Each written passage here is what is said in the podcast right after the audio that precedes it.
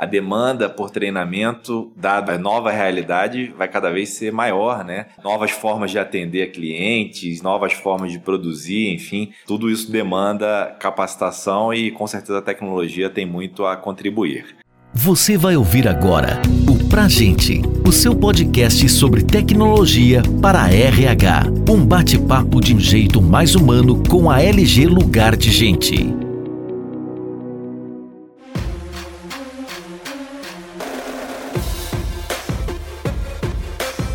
Estamos iniciando o Pra Gente número 3, mais um canal de comunicação da LG Lugar de Gente, que tem como missão estimular a inovação do RH e compartilhar as boas práticas de gestão nas organizações. O tema deste podcast será Transformação Digital e Educação Corporativa. Ao longo deste episódio, vamos falar sobre como esse cenário de pandemia tem influenciado na transformação digital nas empresas. Podemos dizer que há uma aceleração dessa transformação? E como fica a educação corporativa nesse momento? Como os líderes e profissionais de RH podem inovar no processo de aprendizagem de seus colaboradores e fortalecer ainda mais o seu capital humano? Essa é uma temporada especial que estamos fazendo em comemoração ao Dia do RH, no dia 3 de junho. Meu nome é Felipe Azevedo, sou vice-presidente na LG Lugar de Gente e temos a honra de contar hoje com a Roberta Campana, diretora de Educação e Inovação da Fundação Dom Cabral. Roberta, muito obrigado novamente por aceitar nosso convite. Estamos aqui com nossa audiência gostaria aí de primeiro pedir que você se apresente para nós e novamente muito obrigado. Felipe, prazer é meu, uma honra estar com vocês e participar desse bate-papo. Nesse momento que o que a gente está mais querendo é conversar e estar junto, né? Então, que bom que a tecnologia nos permite estar próximos de uma forma diferente. Eu estou nesse desafio de liderar a área de educação e inovação da Fundação, onde nossa responsabilidade como time é de trabalhar novas metodologias, experiências de aprendizagem, inovação, toda a parte do online, do digital digital que atendam as diversas famílias de programa, como a gente chama aqui na FDC. Então, desde dos programas de degree, como MBA, especialização, mestrado, como os programas abertos de educação executiva de curta duração, programas customizados para empresas. Então, é um belo desafio. Eu tenho o prazer de estar na fundação já há 19 anos, então tenho uma trajetória aí em desenvolvimento de organizações e executivos que enriqueceu muito. Então eu tenho uma paixão pelo que eu faço e adoro falar sobre isso. Muito bom, Roberta. Realmente a Fundação Dom Cabral é uma referência em educação, conta aí com um corpo muito forte de professores, consultores e de alunos e ex-alunos, né?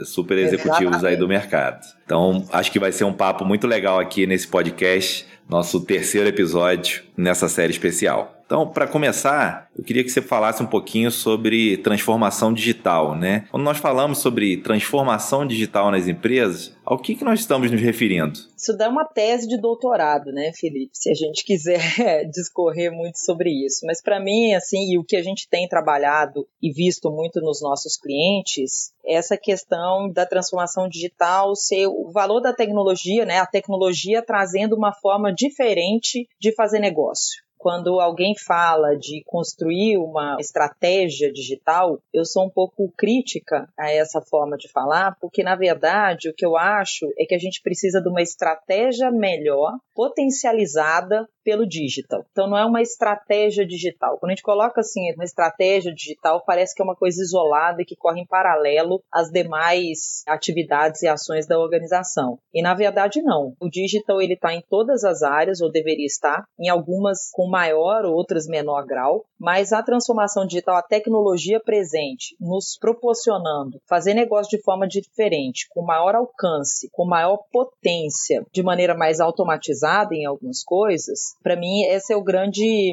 ganho que a gente tem com o processo de transformação digital. Né? Então, eu acho que as empresas, de novo, algumas, até pelo setor em que estão, estão mais avançadas nisso, outras menos, mas o fato é que todas que tiveram que se movimentar agora, nesse momento, em relação à transformação digital. Então, para mim, para resumir, eu acho que a estratégia, o digital, ele tem que estar distribuído na organização como um todo e não como uma área ou uma estratégia específica. Nós também acreditamos nisso, né, até como provedores de tecnologia para a área de recursos humanos e para as empresas. de que a tecnologia, na verdade, permeia né, toda uma estratégia e acho que tem um grande foco de gerar mais produtividade, né, otimizar o tempo, fazer por nós as atividades repetitivas, tem um conjunto de coisas, aumentar a nossa capacidade de análise com ferramentas hoje hiper avançadas de analytics e outras. Então, também acreditamos e realmente com esse cenário de pandemia, as empresas né, no mundo em todo e no Brasil, inclusive, tiveram que rapidamente aí se adequar, né, acho que principalmente as práticas aí de home office, enfim, quem não tinha política de home office ou estava preparado para isso, teve que, em semanas,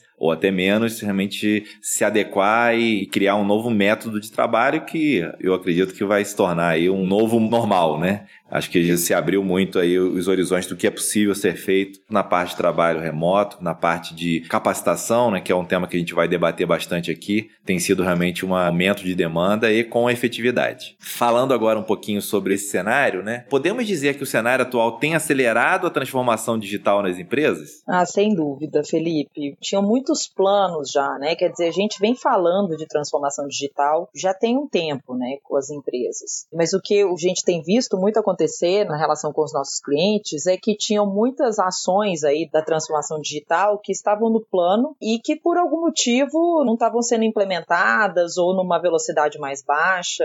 E as empresas foram, de fato, obrigadas a acelerar isso. Como você bem colocou, o home office era algo que estava sendo estudado por várias empresas né, há algum tempo. E aí tiveram que fazer. Então, provavelmente, muitas não tinham nem política, então tiveram que criar tudo aí é, rapidamente. Eu acho que também a gente já tinha ferramentas disponíveis e de fácil acesso que a gente explorava pouquíssimo, a gente privilegiava fazer uma viagem para reunir e perder muito mais tempo. Então, hoje, com todos os recursos que a gente tem usado, aí, cada empresa usando os de sua preferência, mas as reuniões virtuais, elas estão trazendo, o que a gente tem ouvido muito é assim, primeiro a questão da pontualidade, né? Que começa na hora, todo mundo fica constrangido de atrasar numa reunião virtual, coisa que na empresa é diferente, a gente para para o café, encontra alguém no corredor, conversa. Então aqui, né, aqui a gente tem uma coisa de começar no horário. E tem uma produtividade maior também, né? O que a gente tem ouvido muito na nossa relação com as empresas é das pessoas terem desmistificado uma série de medos que é o que emperrava ou diminuía a velocidade da implementação de algumas transformações, a meu ver. Então a gente tem crenças que são arraigadas aí, que foram construídas numa história de trabalho que a gente vem performando e que é difícil mudar hábitos. É tão difícil num ambiente organizacional quanto é na nossa vida pessoal e mudanças que a gente quer fazer. O paralelo é o mesmo e às vezes nós somos obrigados a mudar abruptamente, que é o que está acontecendo, e percebemos vários benefícios disso. Então eu acho sim que foi acelerado o processo, desde novas formas de fazer, como adoção de novas tecnologias, como ampliação do uso de tecnologias que já eram usadas e que a gente não explorava no seu máximo potencial. Então acho que isso realmente acelerou e vejo como um dos grandes ganhos desse momento que a gente está vivendo. Muito interessante você comentar essa parte né, das experiências e reuniões virtuais, na verdade, inclusive, hoje nós somos um exemplo, né? Porque esse podcast inicialmente havia sido planejado ser gravado presencialmente quando nós fizemos o planejamento no início do ano. Estamos aqui, né, com total produtividade, no horário, com todas as ferramentas tecnológicas disponíveis e com uma intenção de criar um conteúdo para disseminar conhecimento. Né? Então acho que é muito bacana, realmente muito aprendizado que a gente teve ao longo de toda essa crise. Né? E com certeza é, isso vai é. passar. E a gente tem que aproveitar o que de bom aprendemos nesse período. Passando agora um pouco para o tema de aprendizagem, como os líderes e profissionais de RH podem inovar no processo de aprendizagem de seus colaboradores e fortalecer ainda mais seu capital humano? Também, outra coisa que nós aprendemos, né, e acho que desmistificamos um pouco também, é sobre a aprendizagem online. No Brasil, em especial, tinha-se uma visão, né? Eu acho que ainda tem um pouco isso tá em processo de mudança, de que o online é menos efetivo, por ser menos efetivo deveria ser mais barato, e na verdade, isso são crenças que a gente foi criando aí, mas que se a gente vai em alguns outros países que já trabalham há mais tempo com educação online, é uma experiência de aprendizagem, ela só acontece num ambiente diferente. Mas ela pode ser tão rica quanto o encontro presencial. É, obviamente, a gente perde no contato físico, né, especialmente para nós brasileiros que temos essa questão da afetividade como uma coisa que domina o nosso povo, né? Isso é uma coisa que faz falta, mas a gente consegue criar símbolos e significados no ambiente virtual para tornar mais engajador, para trazer um pouco mais de sensibilidade e humanização também, para que a gente se sinta mais próximo. Então eu acho que o RH, né, os profissionais de RH certamente, nós já estamos vendo isso também, estão atentos de que a forma de aprender mudou. Então, pelo próprio fato de as pessoas não estarem podendo se deslocar, o custo de viagens, de hospedagens nas empresas, né, caiu drasticamente. E, de novo, assim como esse podcast que a gente está fazendo virtualmente, outras reuniões, a gente está entendendo também que alguns desenvolvimentos eles podem acontecer dessa forma sem que a gente precise investir, né, e gastar aí, no caso, tanto dinheiro com deslocamento, com locação de salas, de espaços em vários momentos. Então, acho que nós vamos ter que ter sabedoria nessa retomada para identificar quais são os momentos que é muito importante que estejamos juntos para o desenvolvimento presencial. E o presencial, o que eu acredito muito, Felipe, nunca mais será o mesmo. Porque eu não acho que o presencial acaba, essa é uma discussão grande aí que se tem, assim, ah, agora vai ser tudo digital learning. Acho que não. Na minha visão, o presencial vai continuar existindo, mas ele tem que ser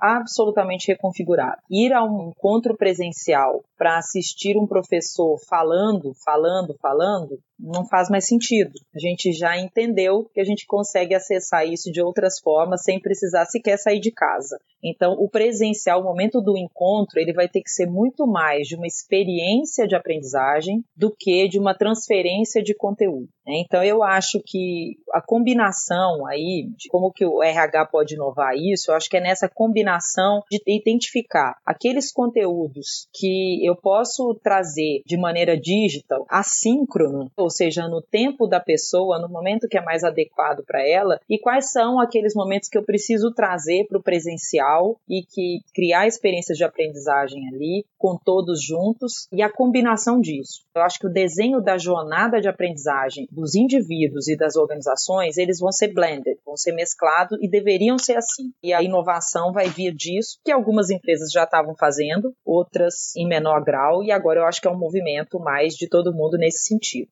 Muito bacana ouvir essa visão, né, da Fundação do Cabral e dada a sua função aí como diretora de educação e inovação, de todo esse processo de transformação na educação corporativa, eu concordo, né? Acho que o presencial continua sendo importante e possivelmente vai estar muito ligado a essa nova experiência de aprendizagem. Então, acho que a gente tem aí muitas oportunidades. Eu tenho, inclusive, durante esse período de pandemia, temos muitos clientes que, por exemplo, de varejo, botaram parte da força de trabalho em casa e muitas vezes alguns deles não conseguem atuar ou dentro de uma fábrica, enfim e que estão se utilizando muito do online, estão aproveitando esse momento para fazer uma capacitação intensiva e tem sido muito produtivo. Primeiro, as pessoas têm aprendido com isso, com uma autodisciplina, né, que é, sempre foi importante dentro de treinamentos online, e acreditamos que ao retomar as atividades, esse mix, esse blended, como você citou, vai ser muito importante e bastante efetivo, e o presencial continuará aí com seu espaço. Eu brinco, Felipe, que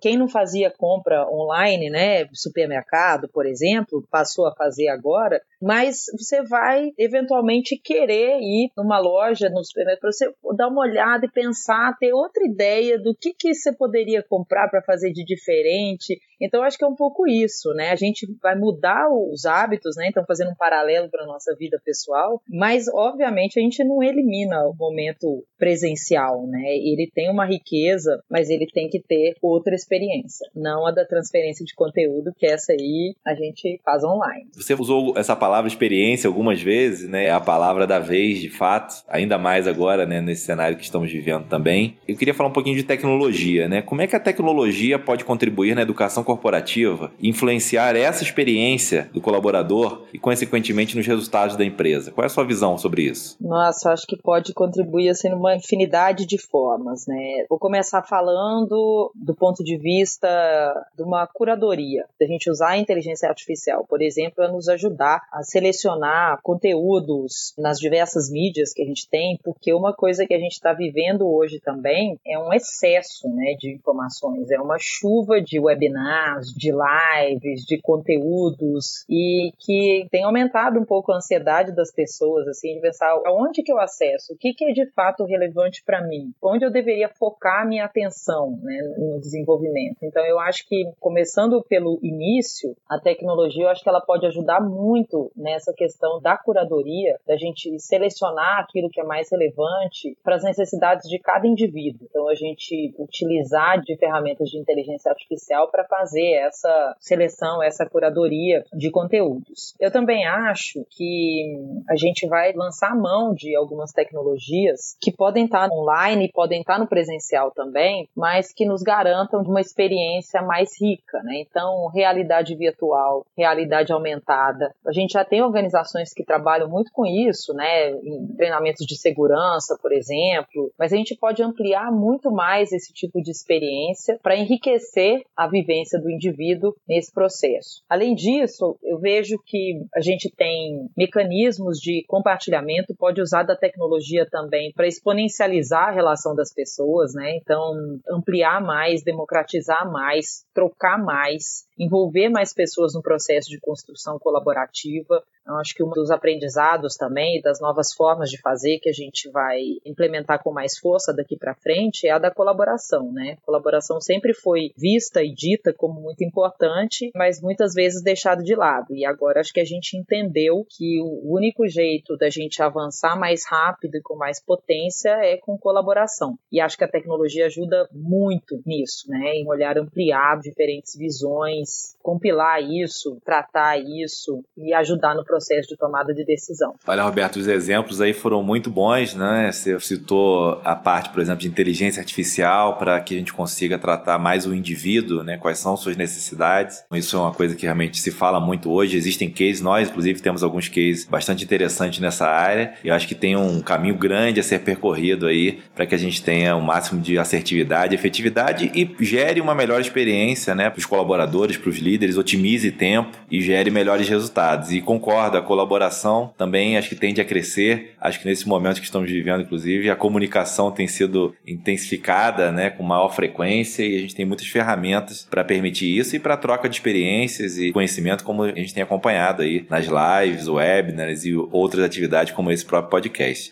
Tem uma questão que eu acho que é importante destacar também, Felipe, que eu vejo né, muita ajuda aí da tecnologia também, é porque, obviamente, quando a gente voltar, as empresas vão estar enfrentando alguma dificuldade financeira. Então, assim, eu preciso capacitar as pessoas, mas eu tô com minha saúde financeira aqui comprometida. E, de novo, eu acho que a tecnologia tem um papel importantíssimo aí para a gente conseguir ampliar né, o potencial de desenvolvimento e capacitação dentro da organização num custo menor. E eu acho que esse é um ponto muito importante, por isso que eu fiz questão de voltar, porque eu acho que a gente continua ajudando as empresas no processo de desenvolvimento e capacitação e consegue fazer isso num custo menor com o uso da tecnologia. E além de tudo, né, imagino que a demanda por treinamento, dada a nova realidade, vai cada vez ser maior, né? As coisas é. mudam muito rapidamente, então novas formas de atender clientes, novas formas de produzir, enfim, tudo isso demanda capacitação e com certeza a tecnologia tem muito a contribuir.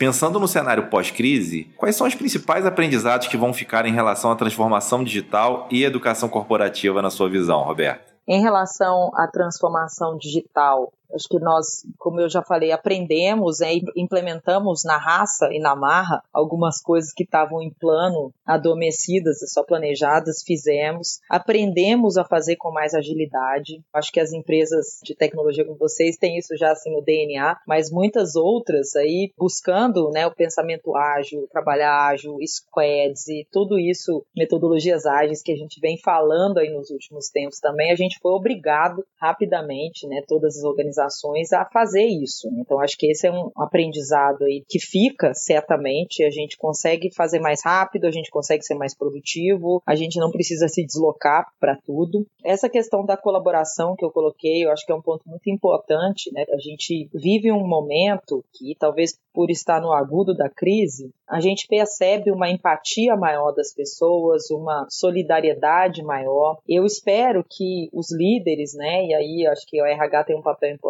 nisso e toda a liderança das empresas, elas trabalhem para manter isso, porque esse é um legado importante para a gente no mundo dos negócios e na vida. Né? Quer dizer, a empatia é uma habilidade fundamental para a gente liderar empresas, para a gente conduzir negócios, para as nossas relações pessoais. Então aí eu saí um pouco da tecnologia e estou trazendo para os soft skills, né? Mas eu, tem um autor que fala assim, soft skills are the real skills. Mas realmente eu acho que isso que nós estamos aprendendo como indivíduos, alguns legados são importantes manter, porque a gente não pode voltar para as empresas, para as ativas, né? E tentando aí cada um cuidar da sua organização, garantir o seu pedaço, né? Essa solidariedade, essa colaboração, essa empatia, isso eu acho que é uma coisa que deve continuar continuar, porque como organização, como cidadão, como nação, a gente não vai evoluir se não for dessa forma. Então, eu acho que o líder tem que estar presente. Quando a gente voltar, vai ter um período de readaptação, a gente vai refletir sobre quem que faz sentido continuar em home office, quem não faz, para quem faz sentido continuar em home office, que espaços eu tenho que criar e construir de compartilhamento, para que a pessoa não fique totalmente desconectada também, quando que ela tem que estar aqui, quando que ela tem que estar na empresa. Então, vai exigir de nós essa habilidade que eu acho que a gente está desenvolvendo também nesse momento, da adaptabilidade, da flexibilidade,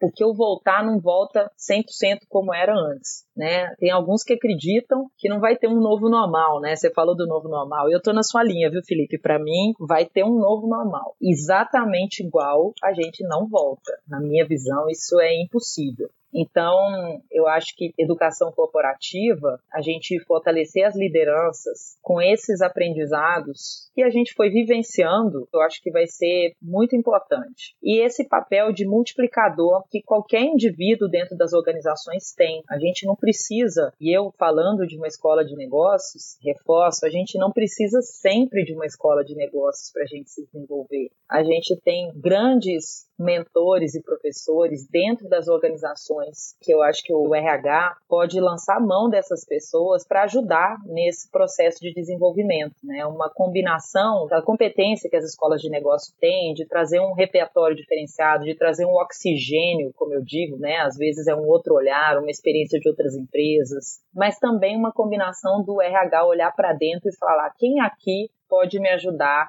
nesse processo de educação, de desenvolvimento, de quem aqui eu posso lançar a mão para contribuir e fazer um mix disso, né? Então acho que a gente também tem que desmistificar que a gente só aprende em sala de aula. Sala de aula é um dos lugares que a gente aprende, mas a gente consegue construir, deve, né, experiências de aprendizagem em todas as relações que a gente tem, em todas as experiências e vivências. Então, esse olhar crítico, esse olhar reflexivo que aprende com aquela experiência, a gente pode ter isso e deve ter na organização como um todo. Perfeito. Acho que tem umas palavras-chave que você usou também, né? Empatia, adaptabilidade, que fazem todo sentido e farão ainda mais agora nesse cenário pós-crise. Roberta, os podcasts a gente tem encerrado sempre com algumas dicas aí para nossos ouvintes.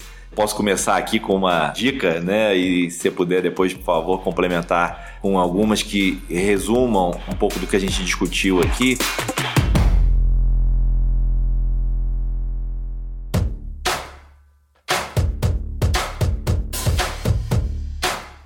Primeira dica que eu gostaria de dar aqui para os nossos ouvintes é que conheçam cases né, das empresas que estão agora na vanguarda dentro desse cenário, conseguiram se destacar com ações de transformação digital e educação corporativa, capacitando seus times, de novo, diversos clientes nossos, varejistas, clientes que estão utilizando inteligência artificial para sua capacitação, clientes que estão usando ferramentas de colaboração, webinars. Então, acho que é sempre importante você conhecer boas práticas e ver como é que se aplica à sua realidade, à cultura da sua empresa. Então, essa seria a minha primeira dica. Que dicas você daria para os nossos ouvintes aí sobre transformação digital e educação corporativa? Eu acho que a gente passou o pior da fase da adaptação agora, né? Então acho que a gente foi bombardeado com um monte de coisa e agora eu entendo que as pessoas conseguiram encontrar, ajustar a sua rotina familiar em casa e com trabalho, conciliar isso tudo. Então eu acho que é um momento que as pessoas podem refletir com um pouco mais de calma sobre aquilo que elas querem se desenvolver, aquilo que elas querem buscar. Como eu falei, assim, onde tem muita informação é barulho, né? Muita informação, a gente acaba ficando cego e surdo e não assimila nada. Então acho que esse olhar, aquilo que você tinha vontade de se desenvolver, de conhecer mais, seleciona poucas coisas, foca nessas, olha para essas, como você colocou bem, faz um paralelo de como é que aquilo pode fazer sentido para você e para o seu trabalho. Então não é só acessar um conteúdo, uma informação, mas é fazer esse exercício de reflexão do paralelo de como é que você pode usar isso. Se você tem grupos de pessoas que têm interesses também em desenvolvimento, forma um grupo pequeno para vocês trocarem experiências. Isso é uma forma de ampliar o aprendizado. Se eu estou lendo, por exemplo, sobre transformação digital e tem um colega lendo mais sobre empatia, como eu falei aqui, ou experiência do cliente, vai ser super bacana ouvir os findings dele e eu falar dos meus. Quer dizer, a gente amplia a possibilidade de aprendizado em troca, a gente fica conectado com as pessoas e a gente vai criando essa cultura de desenvolvimento também e o desenvolvimento com o viés prático, né? De como é que eu posso trazer aquilo para a minha realidade, melhorar o meu dia a dia, trazer mais produtividade e efetividade para o negócio. Então a minha dica é assim, não tenta abraçar tudo, não tenta desenvolver tudo o que você quis nos últimos 10 anos agora, isso não vai fazer sentido. Foca em alguma coisa, uma ou duas coisas para ampliar um pouco esse potencial, junta com umas três ou quatro pessoas que você tem mais proximidade para vocês trocarem, compartilharem sobre isso. Acho que é um bom jeito da gente se desenvolver, se manter conectado e respirando, né? Porque senão a gente fica mais ansioso do que qualquer outra coisa. Muito legal, uma excelente dica e totalmente aplicável. Alguma outra consideração que você gostaria de fazer para a gente fechar isso? Não, eu acho que assim, foi ótimo, adorei né, o papo. Daria pra gente ficar conversando o dia inteiro sobre isso, né? Mas, mas eu acho que já foi muito bacana.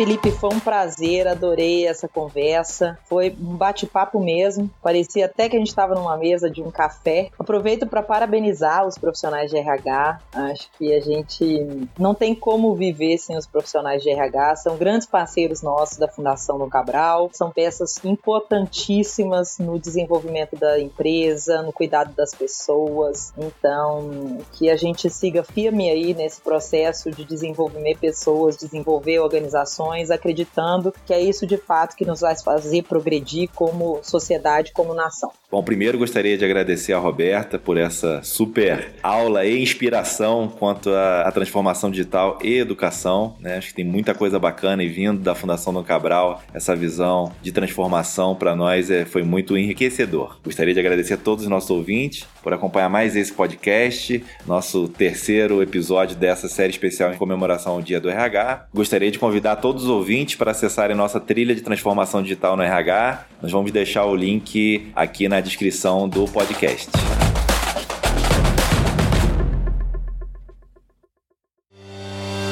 Você ouviu o Pra Gente, o seu podcast sobre tecnologia para RH. Saiba mais sobre a LG Lugar de Gente e confira outros conteúdos como esse em lg.com.br.